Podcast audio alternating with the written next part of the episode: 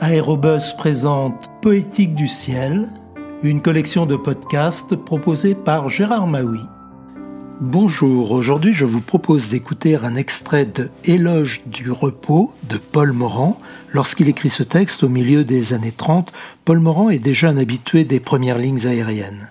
Cette expérience lui inspire un chapitre consacré à l'avion, ce nouveau mode de locomotion qui bouleverse le quotidien des voyageurs et leur permet aussi d'admirer la Terre vue du ciel.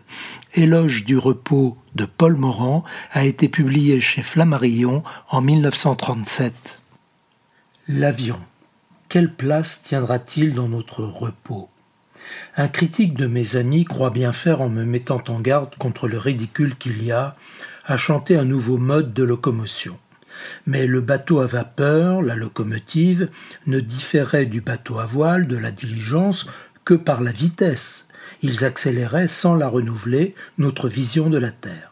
L'avion, au contraire, ne se contente pas de bouleverser le rythme de notre vie, il modifie encore notre morale.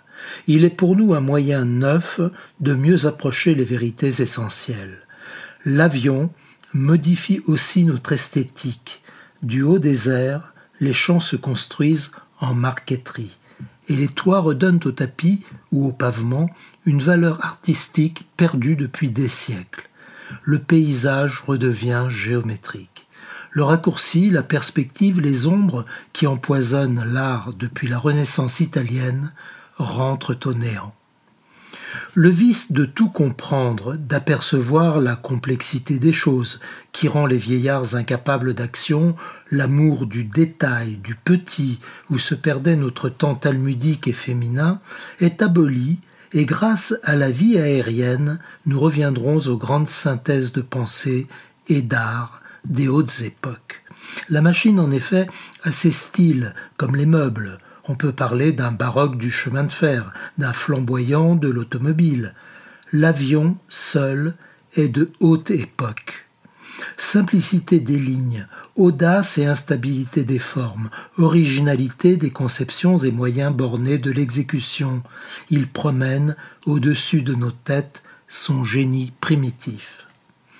L'avion survole notre monde économique et ses frontières, à l'heure même où les murs douaniers s'exaucent jusqu'à l'impossible. Mais quoi qu'ils fassent, ils ne pourront jamais s'élever jusqu'à dix mille mètres. Un douanier, c'est en tout lieu bien ridicule. Avez-vous regardé un douanier, un poste douanier, un de ces fortins des contributions indirectes installés comme ils le sont généralement près des aérogares, en pleine campagne? C'est tout à fait comique. Je viens de traverser l'Europe de Salonique à Paris en quinze heures, j'ai dû faire au préalable viser sept fois mon passeport. Chaque visa parce que l'avion se posait dix minutes sur un sol étranger pour y faire de l'essence.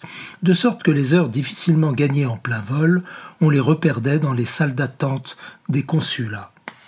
Pendant ce temps, le grand avion métallique attendait l'heure de s'échapper et de reprendre de l'altitude au-dessus des hommes, des budgets, des déficits indifférents à la crise et aux misères de la terre.